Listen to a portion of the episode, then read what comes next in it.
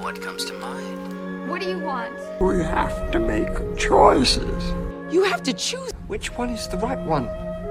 What do you want? It's not that simple. What It's... do you want? Make your choice. Bienvenue sur Le Choix de Marie, le podcast ciné qui vous donne tout simplement des idées de films à regarder. Sans spoiler ni prétention, je partage chaque semaine avec vous les films que j'ai vus pour faciliter votre dilemme du On regarde quoi? Hello à tous, j'espère que tout le monde va bien et je suis contente de vous retrouver. Je tiens aussi à vous remercier et vous dire que je suis hyper touchée parce que j'ai reçu des chiffres d'audience d'Apple Podcast et grâce à vous, je suis quand même assez bien classée à l'échelle de la France et ça me touche beaucoup parce que ce projet, je le fais un peu euh, sans trop de raison et c'est assez encourageant de voir ça. Donc merci à tous. Et en dehors de cette bonne nouvelle, je suis assez excitée par cet épisode parce que je vous avoue que je suis un peu en mode full Oscar en ce moment. J'enchaîne les films nommés pour pouvoir suivre la cérémonie en direct dans trois semaines, le dimanche 25 avril. Et du coup, je vous propose de découvrir cinq films cette semaine. Ça va être un épisode assez long. Euh, tous en lice contre les uns contre les autres aux prochains Oscars et tous des drames de genres différents. Le premier, ça va être un drame familial, The Father. Le deuxième, un drame historique, Covadis Aida. Le troisième est un road movie dramatique, Nomadland. Ensuite, un drame biographique avec Menk. Et enfin, un drame sociétal euh, et de famille, Minari. Ma semaine a débuté avec une claque cinématographique absolue. J'ai tendance à laisser un peu planer le doute sur mon avis des films que je vous présente, mais là, il va m'être difficile de contenir mon enthousiasme pour celui-ci.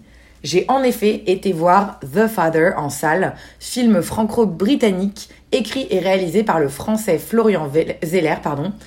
C'est initialement un écrivain et dramaturge qui porte ici son propre texte à l'écran dans un premier long métrage.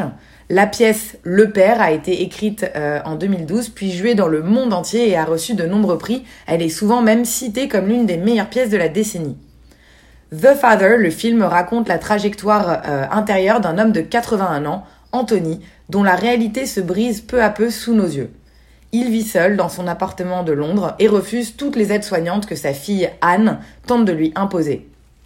Cette dernière y voit une, une nécessité d'autant plus grande qu'elle ne pourra plus passer le voir tous les jours. Elle a en effet pris la décision de partir vivre à Paris pour s'installer avec l'homme qu'elle vient de rencontrer.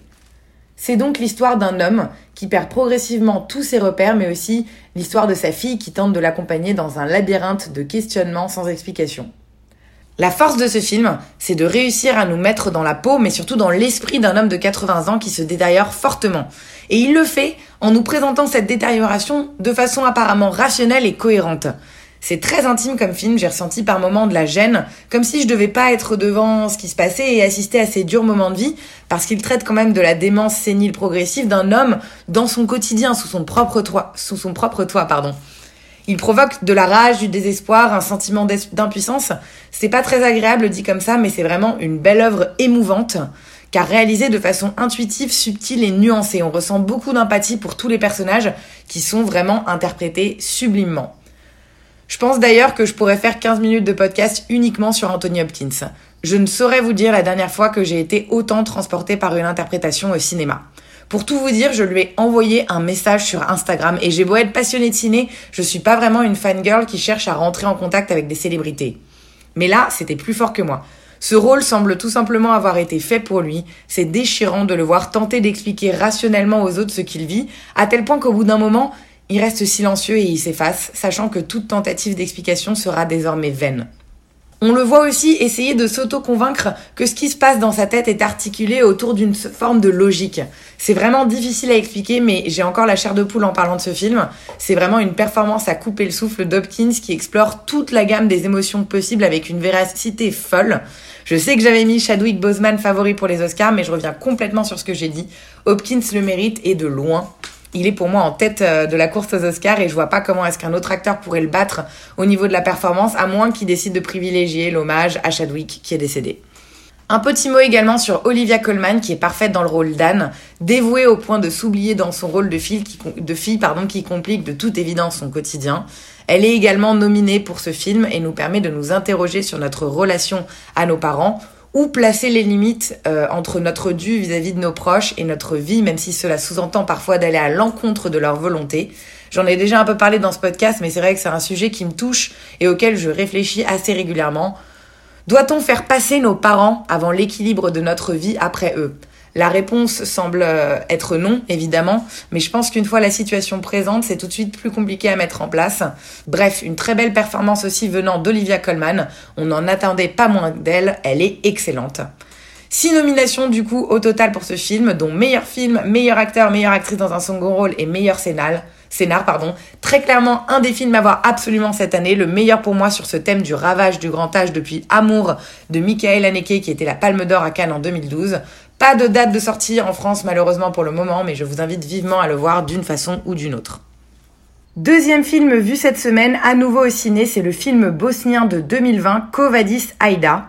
Réalisé par une femme, Jasmilas Banik, il raconte le récit d'Aida, une modeste professeure d'anglais qui vient d'être réquisitionnée comme interprète auprès des casques bleus, stationnée aux abords de Srebrenica, une ville de Bosnie-Herzégovine. Nous sommes en 1995 et leur camp est débordé. Les habitants viennent y chercher refuge par milliers, terrorisés par l'arrivée imminente de l'armée serbe. Chargée de traduire les consignes et de rassurer la foule, elle est bientôt gagnée par la certitude que le pire est inévitable et décide alors de tout tenter pour sauver son mari et ses enfants qui sont coincés derrière les grilles du camp. Le film revient donc sur ce crime contre l'humanité 25 ans plus tard, avec un scénario un peu de thriller, film de guerre, une mise en scène tout en tension et une incroyable capacité à montrer la tragédie de manière authentique. En suivant ce personnage, en fait, on vit heure par heure tous les aspects tragiques de cet événement. Les casques bleus dépassés et impuissants, les militaires serbes fanatisés et une population bosniaque dans l'attente du pire. C'est un film très dur, on est totalement pris dans l'horreur, mais la mise en scène reste malgré tout assez pudique et fait preuve d'une puissance d'évocation inimaginable. Parce que la violence se situe hors champ et l'émotion est maîtrisée jusqu'aux dernières scènes qui montrent les années d'après, celles de l'impossible apaisement et des cicatrices qui ne sont jamais refermées. Aucun moment n'est de trop dans ce film, intense à chaque minute, cherchant malgré tout une parcelle d'humanité dans ce que l'humanité a de plus atroce à nous offrir. Cette réale avait déjà été en charge de Sarajevo, mon amour, que je n'ai pas vu, mais qui avait été quand même très acclamé à l'époque de sa sortie. Ça me donne clairement envie de le voir et de découvrir un peu plus le cinéma bosniaque. Il faut saluer aussi la performance inoubliable de Jasna Djuricic, qui interprète Aïda de façon très juste et bouleversante. Elle est secondée par de très bons seconds rôles également, de tous les bords, que ce soit sa famille, les représentants de l'ONU ou les Serbes sans pitié. Un excellent film dramatique donc, qu'on pourra également qualifier de film de guerre, film historique et, même il y a un petit, une petite tension qu'on connaît, qu'on reconnaît au thriller, qui n'est malheureusement pas dispo en France pour euh, le moment. Mais je pense sincèrement qu'il a de fortes chances de sortir une fois les salles rouvertes, d'autant plus s'il gagne l'Oscar du meilleur film international, ce qui semble être bien parti car il est clairement annoncé comme favori pour le moment. C'était donc Covadis Haïdar. Troisième drame de ma semaine, nous avons regardé Nomadland qui est déjà dispo en streaming ici. Production américaine de 2020, le film est réalisé par Chloé Zhao d'après le livre Nomadland Surviving America in the 21st Century de la journaliste Jessica Bruder. Ce livre s'intéresse au phénomène des Américains d'un certain âge qui ont commencé à vivre en itinérance après la crise économique. Le film se concentre sur le personnage de Fern, interprété par Frances McDormand, qui décide de prendre la route à bord de son van aménagé et d'adopter une vie de nomade des temps modernes en rupture avec les standards de la vie actuelle, et ce, après l'effondrement de la cité ouvrière du Nevada où elle vivait avec son mari qui est décédé. De vrais nomades incarnent les camarades et les mentors de Fern qui l'accompagnent dans sa découverte des vastes étendues de l'Ouest américain. L'idée n'est pas mauvaise, mettre le doigt sur un phénomène de société contemporain, choquant et qui montre l'économie à deux vitesses dans laquelle on vit, les nomades d'un côté versus Amazon de l'autre. Le souci, c'est qu'il ne se passe pas grand-chose dans ce film. On suit le personnage principal qui ne rencontre finalement que peu de conflits malgré un mode de vie pas évident. Et je trouve que les personnages secondaires qui étaient censés élever le niveau sont assez pauvres. Probablement du fait qu'en dehors de David Stratern, il s'agit de vraies personnes qui jouent leur propre rôle et racontent leurs propres anecdotes. Ce ne sont pas des personnages écrits. Du coup, les interactions s'arrêtent à quelques anecdotes réelles et gentilles, vraiment touchantes, mais qui apportent quand même assez peu au récit d'un point de vue dramatique et narratif. Parce qu'au final, il n'y a pas vraiment d'histoire dans ce film. Je crois que je vous ai raconté vraiment quasiment tout ce qu'il y avait à raconter. Je salue malgré tout la, galerie de portraits croisés sur sa route, les naufragés d'un passé qu'ils regrettent tous. Il y a celle qui est sur la touche de l'emploi euh, stable depuis la crise et qui a tenté de se suicider, le vétéran du Vietnam souffrant de syndrome post-traumatique, celle qui souffre d'un cancer du poumon en phase terminale. Et ils ont tous un point commun, ils sont dignes. Ils mettent l'honnêteté, l'indépendance et la valeur travail avant tout. Et même si les bureaux de reclassement à l'emploi ne leur trouvent pas d'utilité, ils se débrouillent pour garder leur autonomie. Impossible également de ne pas apprécier la performance de Frances McDormand qui offre un portrait de femme brisée très touchant. J'ai lu qu'elle avait vécu cinq mois dans ces conditions afin de se préparer à son personnage et qu'elle avait même bossé quelque temps chez Amazon et dans des champs de récolte de betteraves pour mieux appréhender le travail manuel. On la sait très engagée et c'est encore le cas ici où elle interprète Fern avec un, naturel vraiment désarmant et profondément humain, avec tout ce que ça implique de simplicité et de complexité.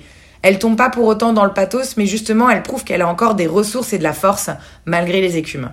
Je regrette simplement que son personnage n'ait pas su accepter de l'aide lorsqu'on lui a tendu de la main. Pourrait-on dire qu'elle a trop de dignité ou est-ce que ça devient carrément de la fierté à ce moment-là? Le mot de la fin, j'ai été un peu déçue. Je crois que j'en attendais beaucoup, surtout après Three Billboards, qui était déjà engagé avec cette actrice, et j'ai trouvé ce film un peu plat. Je l'ai trouvé assez lent et je suis pas réellement rentrée dedans en dehors d'avoir voyagé en voyant de très beaux, de très belles images euh, des grands espaces euh, sauvages américains. Et il faut dire ce qui est, la photographie est superbe et très apaisante et le film est nommé dans un paquet de catégories. Meilleur film, meilleur réal, meilleure actrice, meilleur scénario adapté, meilleure photographie et meilleur montage. Il fait clairement partie des favoris, mais on n'est pas sur mon coup de cœur de l'année. Il est prévu en salle le 21 avril 2021, mais je suis pas sûre que les ciné aient rouvert d'ici là. Donc ça sera peut-être euh, recalé. Vous aurez le, le temps d'avoir les résultats des Oscars, en tout cas avant de faire votre choix sur le fait de voir ce film ou non. C'était donc Nomadland. Quatrième film de la semaine, j'ai enfin pris le temps de regarder Mank de David Fincher qui est dispo sur Netflix depuis 4 mois. Ce film propose un point de vue réaliste sur le Hollywood des années 30 en se centrant sur le scénariste Herman J. Mankiewicz, alcoolique invétéré au regard acerbe qui tente de boucler à temps le, script de Citizen Kane d'Orson Welles. Il loge pour cela dans un ranch loué pour l'occasion et est surveillé de près pour veiller au respect du rythme imposé par le, par le réal. La relation donc entre Menck et Orson Welles euh, va s'avérer euh, tumultueuse durant le processus de création du film et en parallèle, on peut voir quelques années plus tôt l'évolution d'Hollywood après la Grande Dépression.